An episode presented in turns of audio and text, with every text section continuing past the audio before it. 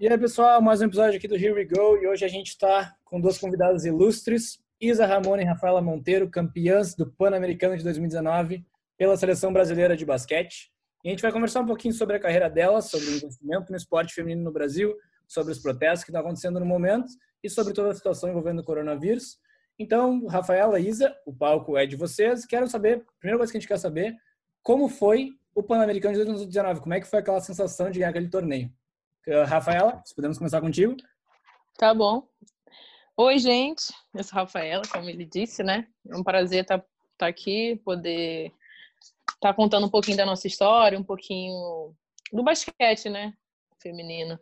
O Pan-Americano foi histórico, né? Acho que para todo mundo que que vive um pouco de basquete, aquele momento foi histórico. Para mim, pelo menos, é indescritível. Eu não consigo descrever como foi viver aquele momento, sabe? Foi algo assim que, se você me perguntar o que eu senti, foram muitas emoções juntas, é, muito tempo sem ganhar, um, sem ter uma conquista, é, tudo junto, assim, sabe? O tempo que a seleção não subia no pódio, esses dois anos que eu fiquei, foi tipo todo um misto de emoções, né? Acho que foi um momento muito feliz, acho que para todas as meninas e também na minha carreira, acho que foi isso. E Isa, a tua experiência, como é que foi? Ah, eu acho que a Rafa falou muito bem. É... Acho que principalmente por todo o cenário que o basquete feminino vem vivendo nos últimos anos, né? De é, desempenhos difíceis, complicados. A gente perdeu o Sul-Americano, não se classificou para o Campeonato Mundial. Então, acho que a gente estava todo mundo muito frustrado e de repente a gente conseguiu ir para o Pan-Americano, pensando em primeiro lugar em, ter um bom desempenho e medalhar, e de repente a gente conseguir ganhar a medalha de ouro, fazendo uma final com os Estados Unidos, foi um, um fator histórico, assim, né? Tinha, acho que se não me engano, 27 anos que o Brasil não ganhava um Pan-Americano. Então, todo mundo ali ficou muito feliz. A Rafa foi muito.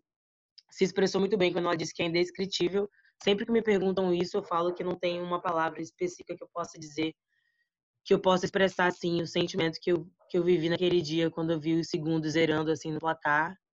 Então, acho que, inclusive, foram um dos melhores momentos da minha vida até hoje. Dentro e fora das quadras, porque foi um, foi um sentimento bem forte, assim, todo mundo muito feliz, o nosso grupo era muito unido. Então, realmente, a gente merecia muito aquela vitória e quando de fato aconteceu, foi muito bom. Uh, só, só para pontuar, Gurias, que para a torcida como eu foi uma loucura. Tem um momento específico do jogo, que foi a bola de três da, da Paty, quando a gente abriu 10 pontos, eu acho.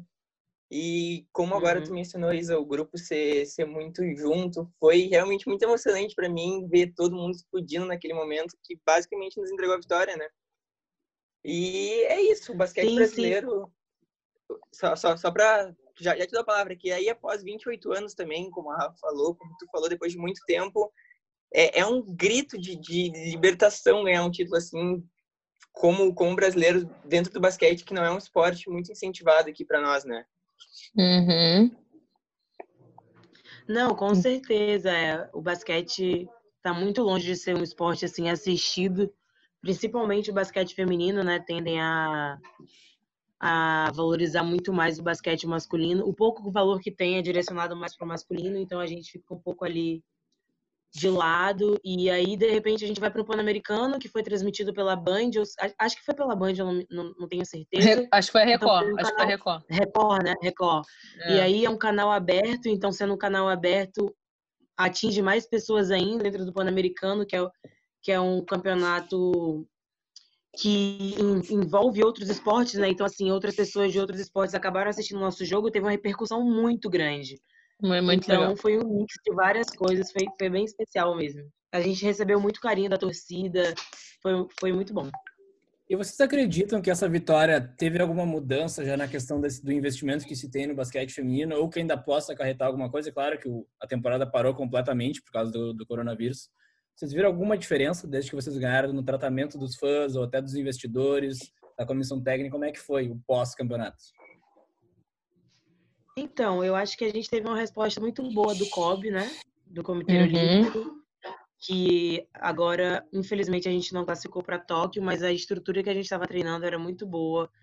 A gente estava num hotel muito bom aqui no Rio de Janeiro a, o, a quadra de treinamento era, sei lá, cinco minutos, a gente malhava lá também, usando tudo de alto de alto investimento mesmo assim. Então a gente teve essa resposta direta deles.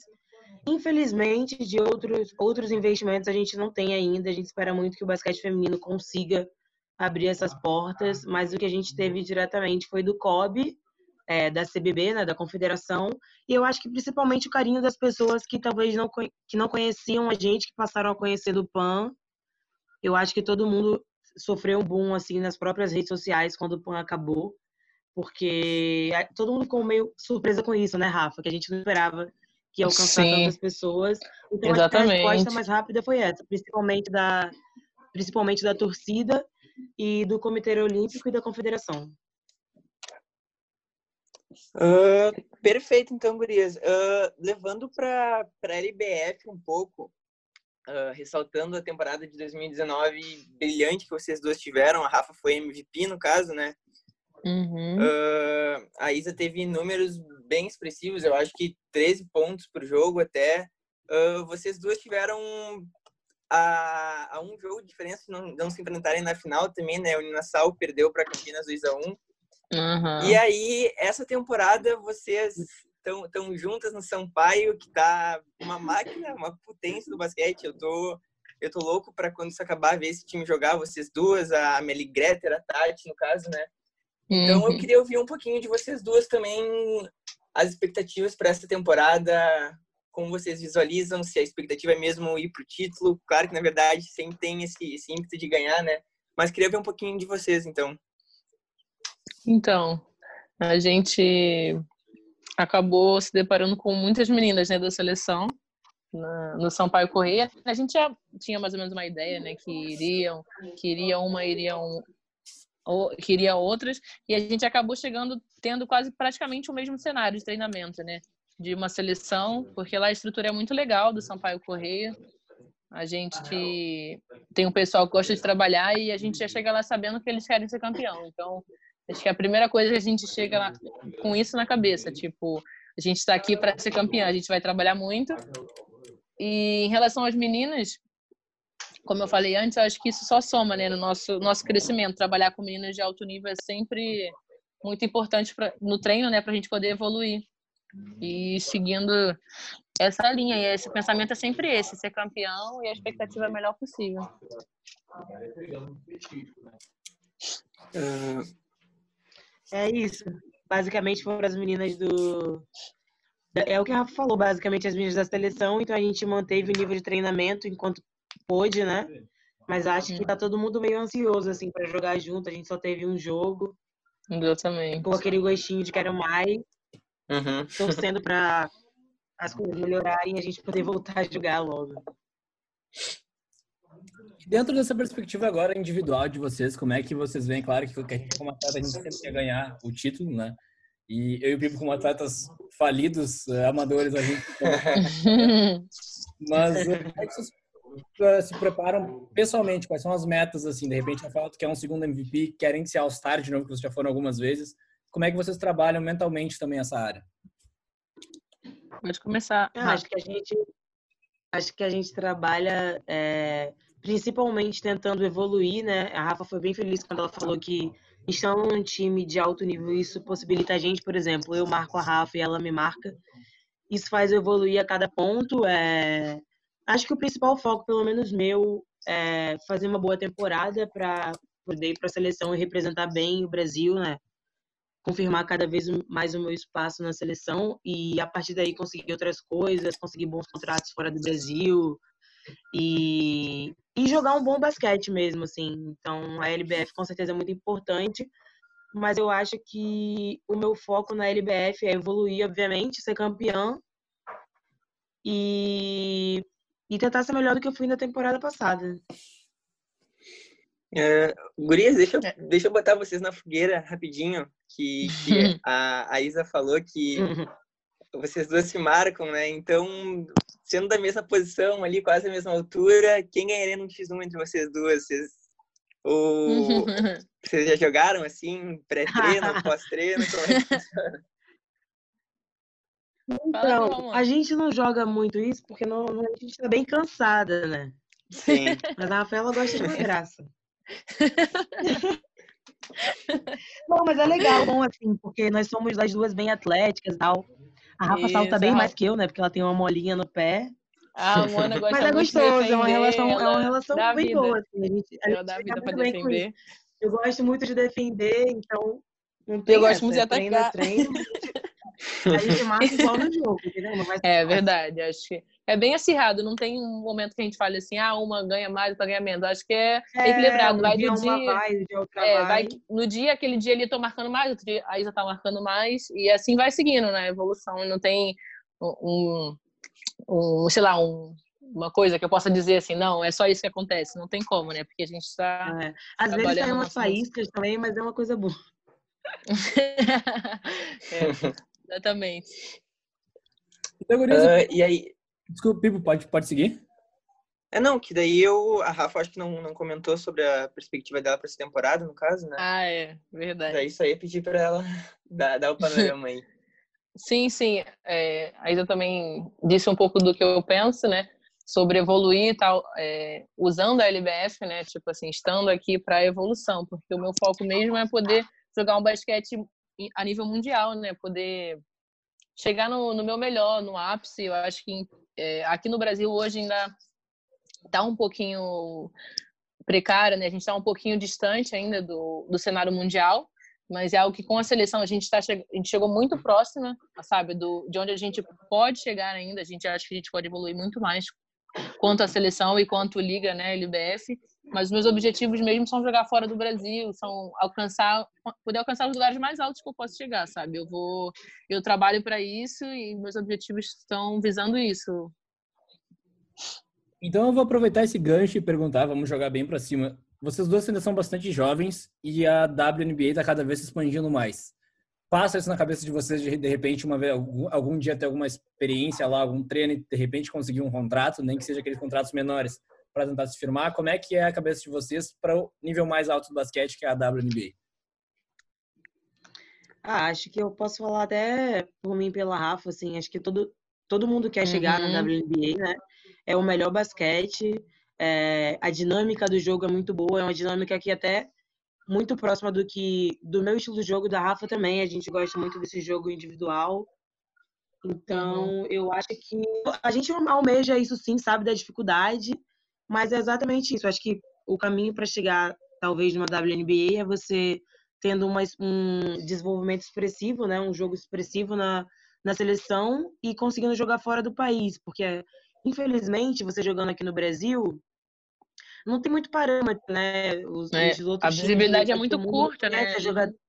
Isso. A visibilidade é muito pequena, então acaba dificultando pra gente, sabe? Para brasileiro é um pouco mais difícil, é, então, acho que a, o ideal para a gente mesmo é conseguir ir bem na seleção e assim chegar lá. Mas é óbvio que eu almejo, acredito que a Rafa também é um Sim, sonho senhora. de todo mundo, né? Quem não quer estar na WNBA é, usufruindo o melhor do basquete, jogando o melhor do basquete. Com certeza, Isa disse tudo.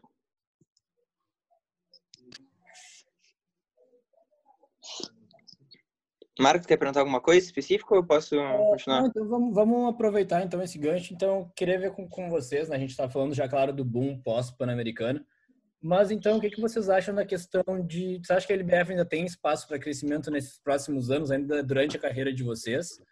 Né? Ou se vocês acham que sair do Brasil agora é a principal prioridade para a carreira individual? Claro, vocês estão num time muito bom lá no Sampaio, mas né, como é que é, como é que vocês veem esse tipo de coisa? Já tem algum contato de algum clube de fora? Podem falar sobre isso? Não sei se tem algum contrato. Que é, até porque a Rafa passou um, a Rafa passou as últimas, antes de 2019, as últimas duas temporadas em Portugal, eu acho que foi, né? Isso, foi em Portugal. Então, e... eu acho que a gente sempre quer ver né, a evolução da LBF para poder estar jogando aqui no Brasil. Só que hoje, infelizmente, não é o nível que a gente quer jogar. Eu acho que a Isa também. Não é o, nível, o alto nível que a gente quer jogar, entendeu? Que a gente quer crescer. Então, para a gente crescer, a gente tem que estar jogando com as melhores, com o melhor do basquete, né? Que é, no caso, a Europa, no caso, jogar uma WNBA. E hoje, assim, no Brasil, ainda está um pouquinho, né? A quem do que pode chegar. Eu acho que a gente pode evoluir muito esses próximos anos e que a gente pode jogar uma liga aqui no Brasil em alto nível, mas a gente tem que investir mais no basquete, toda essa parte, né, que é fora quadra que a gente não tem controle, né? Mas eu acho que pode chegar, pode ir muito bem, né, a liga. Acho que a gente pode chegar num nível muito legal. E, é, eu concordo com a Rafa. É, só Vai, finalizar Rafa. rapidinho. Em relação a é, jogar fora ou não, eu acho que assim, independente de ter liga, a LBF continuar ou não, a gente almeja jogar fora, né? Eu acho que os tempos de campeonato são diferentes, então dá para a gente poder participar dos dois campeonatos. Eu almejo, sim, jogar fora, em setembro poder estar tá indo para um clube, não tenho ideia ainda, mas eu pretendo, sim, em setembro, terminar a LBF aqui e em setembro poder estar tá indo para a Europa jogar. É, eu concordo com o que a Rafa falou. É óbvio que a gente quer ver a LBF crescendo, né? Independente de se a gente está jogando fora ou não, a gente quer poder voltar para o Brasil e saber que tem um campeonato aqui de alto nível. Mas infelizmente ainda não é assim. A gente ainda tem a necessidade de, de procurar outros campeonatos para que a gente possa jogar com jogadores no nível acima do nosso, para que a gente possa chegar no nível delas, né? Então, acho que todo mundo, todos os jogadores assim de alto rendimento que, que querem uma carreira é, significativa desejam isso, né? Jogar fora do Brasil. Uh, exatamente, disse tudo. É perfeito, só corrigindo também que eu, que eu mencionei que a Rafa com o tempo em Portugal, corrigindo não, mas acrescentando, a Isa também passou um tempo na Espanha, né? Uh... É, joguei dois anos na Espanha e, e meia temporada em Portugal. Isso. Uh, mas, aí, gurias, a gente saindo um pouquinho, um pouquinho do basquete, nem tanto, mas a gente queria falar um pouquinho sobre uh, as pautas sobre racismo, os protestos que estão acontecendo, até se, se já aconteceu com vocês durante a carreira casos de racismo dentro do basquete feminino. E a uhum. gente queria abrir esse palco para vocês falarem mesmo, desenvolverem o um assunto como vocês acharem melhor, uh, falarem até sobre a importância dos protestos aqui no Brasil, que, enfim, a gente está um pouco impedido por causa do, de todo o problema do corona, né? Mas eu acho uhum. que até depois disso, inevitavelmente, a gente também vai acabar se deparando com uma situação onde os protestos vão se tornar bem, bem grandes aqui no Brasil, né? Então, o palco é de vocês agora para falar um pouquinho sobre esse assunto, que, que eu acho que é bem importante para todo mundo ouvir, né? Sim. É, eu, eu tive assistindo, né, algum, algumas, algumas pessoas muito influentes, né, no meio desse, dessas coisas de protesto, no meio em quem defende é, o racismo. E, assim, essas pessoas que têm, né, você pensa, né, o que está acontecendo no, no mundo agora? No mundo Brasil, né, no caso, agora. Cara, tá em época de pandemia. A gente não conseguiu se livrar disso ainda. Como que a gente vai para a rua fazer protesto? Como a gente vai para a rua contaminar mais pessoas e sair contaminado e contaminar as pessoas em casa? Eu acho que protestos hoje não é o, o ideal, sabe, pra gente. Não é o tipo de luta que a gente precisa hoje, porque vai morrer mais pessoas. Então, eu acho que a gente tem que aguardar sim o momento certo para ir para as ruas, né? E para poder lutar da forma correta. Mas acho que hoje os protestos em si eh, eu não apoio, não apoio que as pessoas vão para a rua nessa condição, essa condição que a gente está hoje, mas que depois é uma coisa assim que a gente pode fazer e fazer da forma correta. E em relação ao. Pode falar, vai, fala aí, pode falar. Ia falar em relação não, a é... sofrer algo. Pode falar. Não, é. Em relação ao protesto, assim, eu, eu discordo talvez um pouquinho da Rafa, assim. Na verdade, eu concordo com ela, eu acho que é um momento complicado, né? Eu uhum. não sei se vocês gostam do Emicida, mas eu curto muito o Emicida e eu, eu assisti um vídeo dele antes do protesto. No domingo, ele dizendo por que ele não iria ao protesto, por todas as questões da, da gente tá de não ter talvez chegado no pico e, e o nível de contaminação tá muito alto, tem muita gente morrendo e talvez uhum. seria equivocado a gente ir para rua agora. Eu concordo em parte, mas eu também entendo que tem gente é, muito sufocada, né, e muito revoltada com tudo que está acontecendo. Hum, As pessoas negras, os pobres negros principalmente. O Covid para eles é muito pouco, né? Antes, de, antes do Covid, eles têm que se preocupar em estar vivos e talvez estando vivo ele contrai o Covid. Então, assim, é muito complicado você dizer para uma pessoa que mora numa comunidade que está sofrendo tudo que ela está sofrendo e que ela não pode ir para a rua protestar. Apesar Exatamente. de tudo que a gente está vivendo em relação ao coronavírus. Então, é muito complicado, mas, assim, de certa forma, é, eu não sei se eu iria para a rua agora, mas eu apoio a causa e eu acho que a gente realmente precisa fazer barulho. É, e eu espero que, principalmente, que isso não dure somente durante a pandemia, né? Realmente agora, acho que mais por conta do de toda a repercussão que está tendo por ter tido esse caso agora nos Estados Unidos, porque na, na verdade uhum. isso aqui acontece no Brasil todos os dias, no Rio de Janeiro principalmente nas favelas, todo dia Exatamente. tem gente preta morrendo só que nem sempre é filmado, nem sempre passa no jornal. Só que pegando o gancho dos Estados Unidos, que teve toda essa repercussão, e as pessoas aqui no Brasil resolveram falar sobre isso. E tem sido ótimo, mas a minha única preocupação é que a gente simplesmente, daqui a duas semanas, pare de falar e volte a viver tudo que a gente, eu e a Rafa sabemos muito bem que a gente vive todos os dias. Uhum. Porque o racismo tá aí, todo mundo que é negro sofre o racismo, independente de classe social, independente do meio que vive, independente de ser atleta, então é muito complicado. Eu não tenho nenhuma experiência assim dentro de quadra. É, eu nunca ouvi nada, ouvi ninguém sofrendo nada dentro de quadra. Eu só ouvi relatos, então, é, pelo menos dentro das quadras, eu fui meio que blindada quanto a isso. Agora, em outros espaços, obviamente, eu já sofri racismo de todas as formas. É, infelizmente, é uma coisa que a gente está acostumado a viver. Uhum. E, e, é bem, e, é bem, complicado, mas acho que é o importante, o, a grande questão do momento agora é que as pessoas estão falando sobre isso. Então, até as pessoas que não têm o costume ou pessoas brancas que não tendem a falar sobre isso ou que tendem a achar que o racismo não existe, agora estão sendo obrigadas. Não tem como elas, assim, elas se negarem a ver o que está acontecendo. Hoje em dia todo mundo usa rede social, usa Instagram. Quem tem Instagram está vendo as coisas que estão acontecendo. E eu acho que isso é um ponto positivo, que está atingindo assim todo mundo, está todo mundo vendo de fato agora. Se as pessoas vão se importar com isso e realmente fazer alguma coisa para mudar, aí já é uma outra questão. Não, perfeitamente.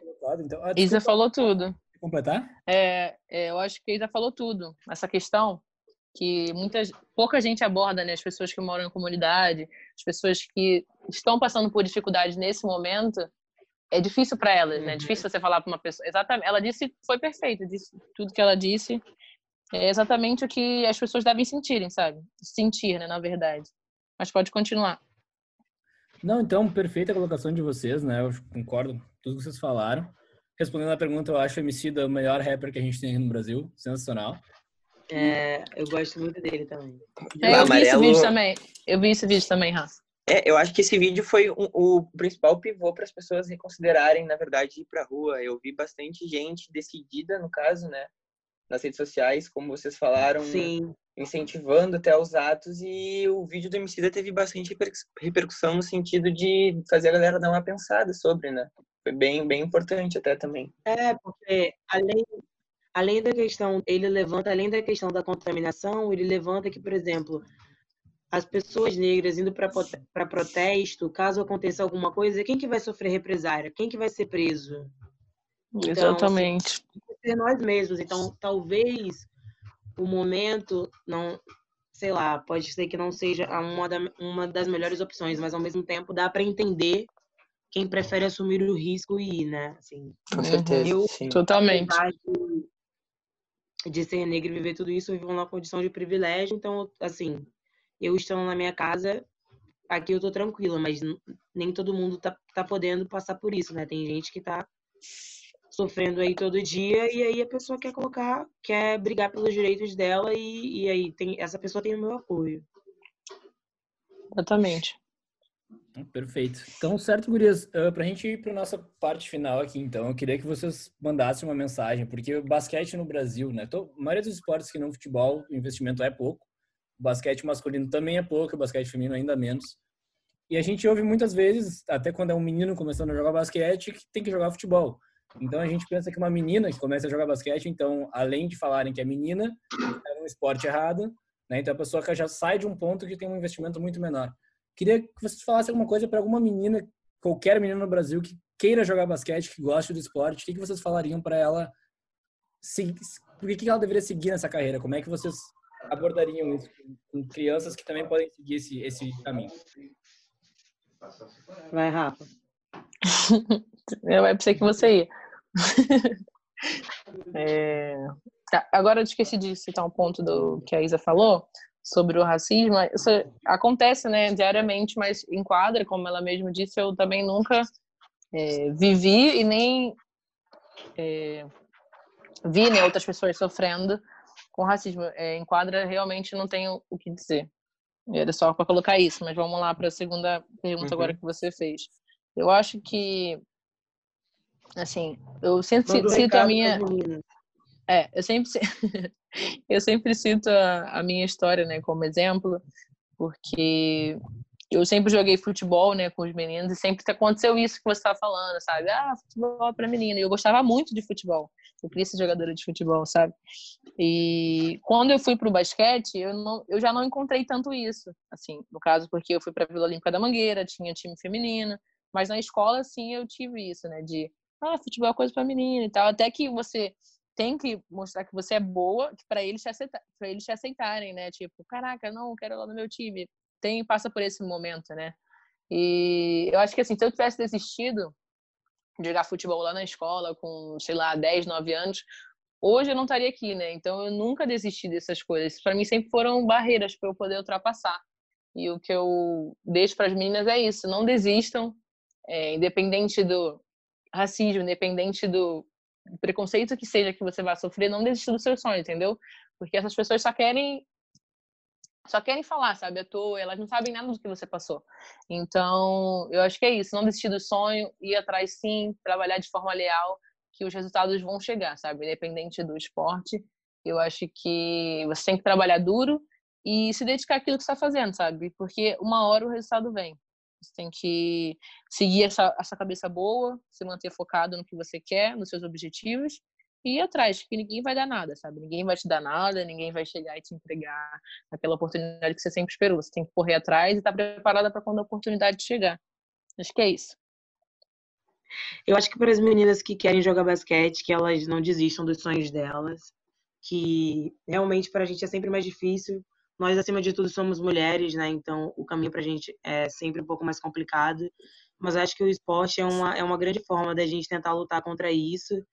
Então, que elas se inspirem, que elas não desistam dos sonhos, que elas treinem bastante e tenham muito foco onde elas querem chegar, porque a gente tendo foco e a gente querendo, se dedicando, as coisas acabam acontecendo. É, saber que essa trajetória não é uma trajetória fácil, mas é muito gratificante, que vale muito a pena. Então, que se inspirem na gente, que assistam aos jogos, que apoiem o basquete feminino, isso para as pessoas no geral. E não desistam dos sonhos, principalmente. Então é isso aí, pessoal. Essa foi a nossa conversa com a Isa Ramona e com a Rafaela Monteiro, craques da Seleção Brasileira de Basquete. A gente ainda vai ver muito delas, elas ainda vão dar muita alegria no esporte nosso aqui. Gurias, puderem deixar seu tchau pro pessoal? Tchau, gente. Obrigada. Obrigada pela oportunidade.